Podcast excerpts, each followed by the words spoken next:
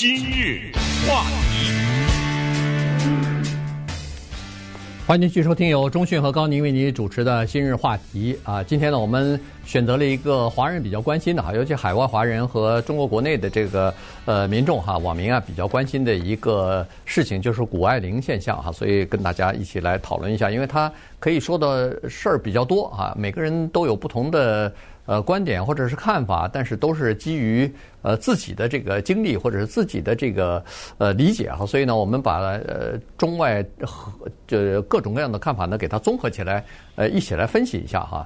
呃，刚才说的这个美国的右翼的或者说比较保守的这些主持人，他们的观点，呃，说实话，很多人是不赞成的哈，包括我在内也是不赞成的。他。当然，每个人都有自己言论的自由，但是问题他是绝对是有点针对的哈，绝对是有点这个。你比如说，呃，这个大阪直美，呃，大阪直美，他是代表日本去参加呃网球比赛，女子网球比赛。问题是他训练也好，生活也好，大部分时间都是在美国啊，呃，没听美国的任何一个媒体。报道在这方面什么呃不知感恩啊，什么这个背叛之类的，没没没听说过啊。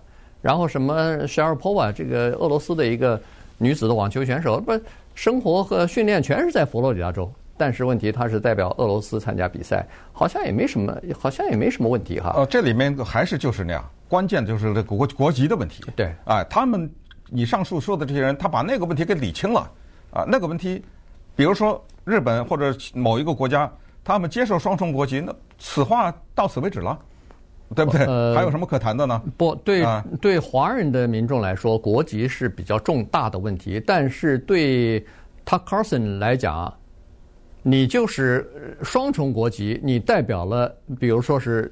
现在的情况代表中国，他也依然说你没错，他也依然说你不知感恩，依然说你背叛。这就是正义邪恶的问题嘛？就回到那个了嘛？等于你投入到了一个集权的国家去了嘛？哎，没错，就是说他的这个他的立场和华人的立场是不一样的，在批评这个问题上的立场是不一样的哈。那好了，在呃，咱们先把这个事儿再抛开，那就是呃广告代言的问题了哈。广告代言这个事儿呢，呃。其实我看到许多的华人的在网上登的这个对他的不满意，或对谷爱凌的这个呃不满意，也有这个他赚钱的事儿。是原因的赚钱，哎，所谓的赚钱就是说啊，他不放弃美国国籍，又到中国代表呃中国去参加比赛，为的是这个两边吃啊，就是说呃中国的广告商和美国的广告商这个市场我一个都不放过。问题是，他如果可以。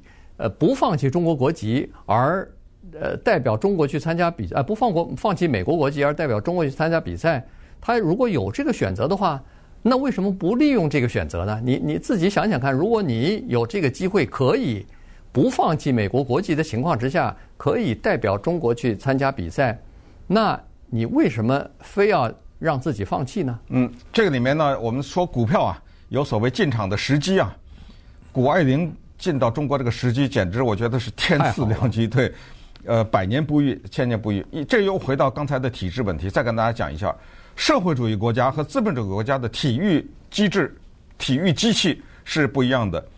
我不知道现在的俄罗斯怎么样，但是前苏联是社会主义国家，那是跟中国一样，是国家打造运动员。不管你是打乒乓球的，还是体操的、跳水的，任何一个运动员是国家打造。你小的时候。国家就挑你了，对，把你送到一个专门的学校去培养你的一日三餐也好，这个东西没有费用的问题，所有的钱都是老百姓出，纳税人出钱，国家培养你，培养尖子嘛，对吧？那么这个我就要说到下棋这个问题，连下棋都是这样，下围棋有中国国家少年队、中国国家教练总教练、国家的围棋队来培养你，怎么叫做培养？就是一大帮人在研究一盘棋，然后研究。比如说日本、韩国的棋手研究好，他如果走这儿的话，我们这么对付。你想想，这个是三个臭皮匠的问题，对不对？可是资本主义社会的日本和韩国，这我现在说都是围棋大国，这个情况就不一样了。谁培养你啊？对不对？我培养你，那是我我这钱谁给我出？所以都是个人奋斗，靠着个人努力，灯下苦读啊等等，是这种情况。那么为什么说这个呢？哎，下面我是我要说的重点。你是一个中国队的棋手。你在国际比赛拿了奖金，就别拿回家了吧。那奖金有的是几十万呢，最高的是台湾的英昌期的围棋四十万美元呢，冠军。对不起了，现在的规定有所改变啊。我是说，过去作为棋手，你在外面有比赛呢，有对局费，还不是拿冠军。你每一次下一盘棋，你有这个资格进入到国际比赛，都有对局费。你这个对局费，你只能拿百分之二十，就是说冠军都是这样，就是十块钱你拿两块，八块钱交国家了。这个可以理解啊，你为什么能得冠军？是我培养的，这不是又回到刚才那句话了吗？对不对？那么中国的后来的奥运的这些金牌啊，那些人的广告代言呢，是跟国家对半分的。嗯，就是说你签多少广告没问题，但是你拿到的钱你只能拿一半，而且有些广告你不能签。呃，一会儿咱们再说哪些广告你不能签。呃，所以呢，谷爱凌的进场的时机。怎么可能会是这么巧？就是中国修改了它的规则，也不光是修，也不光是修改规规则哈。修改规则跟谷爱凌没关系，他是在这个之前就已经修改了。关键是在刚好中国要举办二零二二年的这个冬季奥运会，同时在这个之前，中国已经有制定的一个方针，就是说大力普及冰雪运动要。那时候好像发下的豪言壮语是叫做要让三亿人从事冰雪运动。那这个时候要找一个呃能激励人们士气的，或者说是能够鼓励冰雪运动的这样的一个代言人，那谷爱凌出来呢，简直是最好的时机了。对，但是我说的是商业的代言呐。啊啊，这样的话，你那个谷爱凌就不用跟国家分一半呢。对，对不对？他这个进场的时机很妙啊。对，现在不知道，现在他到底会不会跟国家分，现在还不知道。但是，反正但是我们知道的是，国家修改了这个规则，对对对，对不对？修改了以后呢，是可以不分的。对啊，对。但是呢，因为中国的据说是体育运动员呢，他缺乏这个，大部分人还是缺乏，要么就是缺乏自己的呃商业头脑，或者说经纪人的这个制度还不太健全哈，所以。据说是很多顶尖的运动员拿金牌的这些运动员呢，他们有的时候是依赖国家给他们推荐，呃，厂商呃给他们代言。对，所以在这种情况之下呢，他们有的时候还是，特别是国家推荐的，你要自己找到的厂商可能是另外一回事。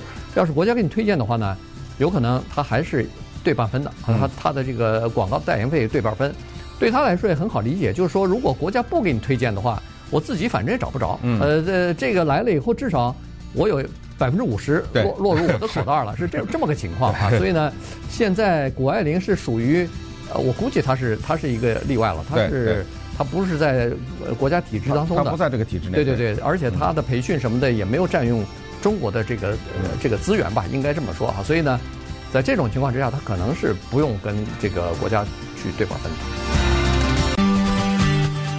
今日话题，欢迎继续收听由中讯和高宁为你主持的今日话题啊。今天跟大家讲的呢是谷爱凌现象啊，它除了国籍问题呢，还有一个这个收入和广告代言的这个问题，到底和是不是和国家分账的问题哈。另外，呃，这个你如果现在去中国大陆的话，你可以看到铺天盖地，到处都是它的赞助。呃，厂商的一些广告啊，趁着这个冬季奥运会这个期间是，呃，比如说在什么机场啊、地铁站呐、什么超市里边啊，呃，包括电梯里边啊，都张贴着有关于他，就是有他形象的这些呃产品广告。所以呢，他呃和美国的和这个中国的厂商大概签了，据说是啊三十来个、三十多个厂家的代言，都有，中外都有。那么。呃，这种情况呢，说实话也是只有在中国这样的环境当中才有啊。中国的广告市场跟美国的广告市场是完全不一样的，所以以至于美国的一些经纪人公司啊，对中国不太了解。如果你不深入到那儿多待几年，多了解的话，你可能不了解，就不就是不知道为什么在中国大陆一个电影和电视的明星，他可以做这么多的广告。说实话，你在美国的广告市场很难看到。什么 Tom Cruise 啊，Tom Hanks 啊，这些人，呃呃，一会儿拿这个洗头膏，一会儿拿这个美 美妆食品去做广告啊。克隆香水是很少，有是有，非常少。有的人呃可能会做一个什么名牌手表的广告，有的人可能他们的这个广告设计商给他们的定位啊，所谓的人设呀，是非常有这个，就是定的位啊，非常精确哈，不让他们乱做这个广告。运动员也是这样子，在美国的常规的做法呢，比如说是冬季奥运、夏季奥运，不管你是游泳，你是滑冰，呃，你是跳水什么的，一般来说接的广告大概就是三到五个啊，和他的这个呃他的这个运动相关的一些广告。原因是这样子的，原因是呃这个呃经纪人呢，他会帮你安排这个广告，同时他认为说，如果接的多的话，你这广告系列啊。出现混乱的话呢，第一，你的效果就等于是被稀释掉了，而且厂商也不愿意啊。厂商认为说，你接了六个、七个了，你再接我，那我这个广告出的那价钱还能达到我原来预期的那个设想吗？你可能，呃，这个作用已经逐渐的消失了。但是谷爱凌不同，谷爱凌在中国大陆刚才说了，什么样的广告恨不得都有，而且是跨领域的三十多个。对，它是手表、汽车。衣服、牛奶、化妆品、家电，包括油漆，呃，就是墙上那个刷墙那个油漆，呃，以及手机的各种各样的这个城市啊，帮着人做。银行还还有什么保险啊什么之类的。刚才说的有限的使用运动员或者明星的广告宣传力，这个呢，在西方呢，广告界把这个研究的非常科学，就是。一个奥运金牌得主，现在统计出来，他最多没有超过十个代言，因为到了那第十一个的时候，不是你想接的问题，是广告商不找你了。嗯，你已经有十个，我变成第十一个的时候，就你刚才说的这个，我的这个效力可能就会差很多，而且您的钱不少啊，对不对？对。你前面那个十个，我就举一个简单的例子，你十个。都是一百万一个的话，你到我这儿可能得一百二十万了吧，对不对？不可能越降越低。你要是到十一个的时候是八十万，那前面一百二十万的人不跟你拼了呀，对不对？你这是玩什么游戏啊？耍我呀！所以这个里面有很多的非常周密的经济运作，这就是为什么在。批评谷爱凌的时候，把把他妈妈也扯进来了，知道吗？啊，现在他妈妈也 背了一身的黑锅，说这精心的打造啊，呃，为这个女儿啊是这个赚钱不失时机。因为说到时机，刚才一个说中国政策的改变，你像中国的跳水运动员田亮被开除了，对，呃，就是因为接广告被开除了，因为你接的那个广告跟我们国家的规定这个不符合，还是怎么着，对不对？对。还有一个游泳运动员叫宁泽涛吧，对，开除了，二十六岁被国家队开除了。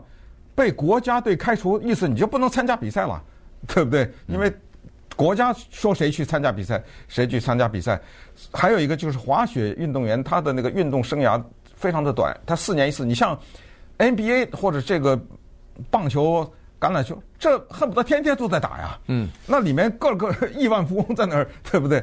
你那个滑雪四年一次，平我就问大家，你能叫出一个美国滑雪运动员的人名吗？说一个非常有名的明星，对不对？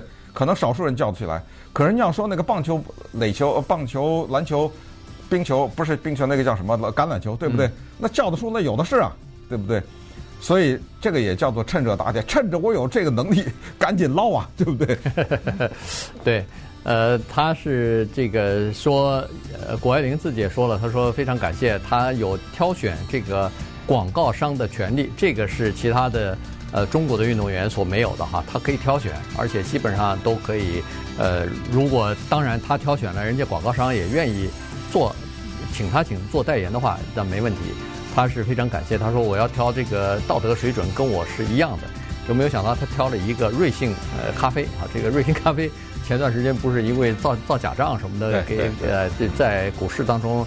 呃，受到很大的这个挫折和影响嘛。那瑞幸咖啡呢，也借着这一次呢，他去年九月份，你看这些广告商他们是很，他们这些公司是很有心的，去年九月份就已经和他签约了，所以现在趁着这一波呢，是大力的在扩展中国大陆的这个咖啡的零售店。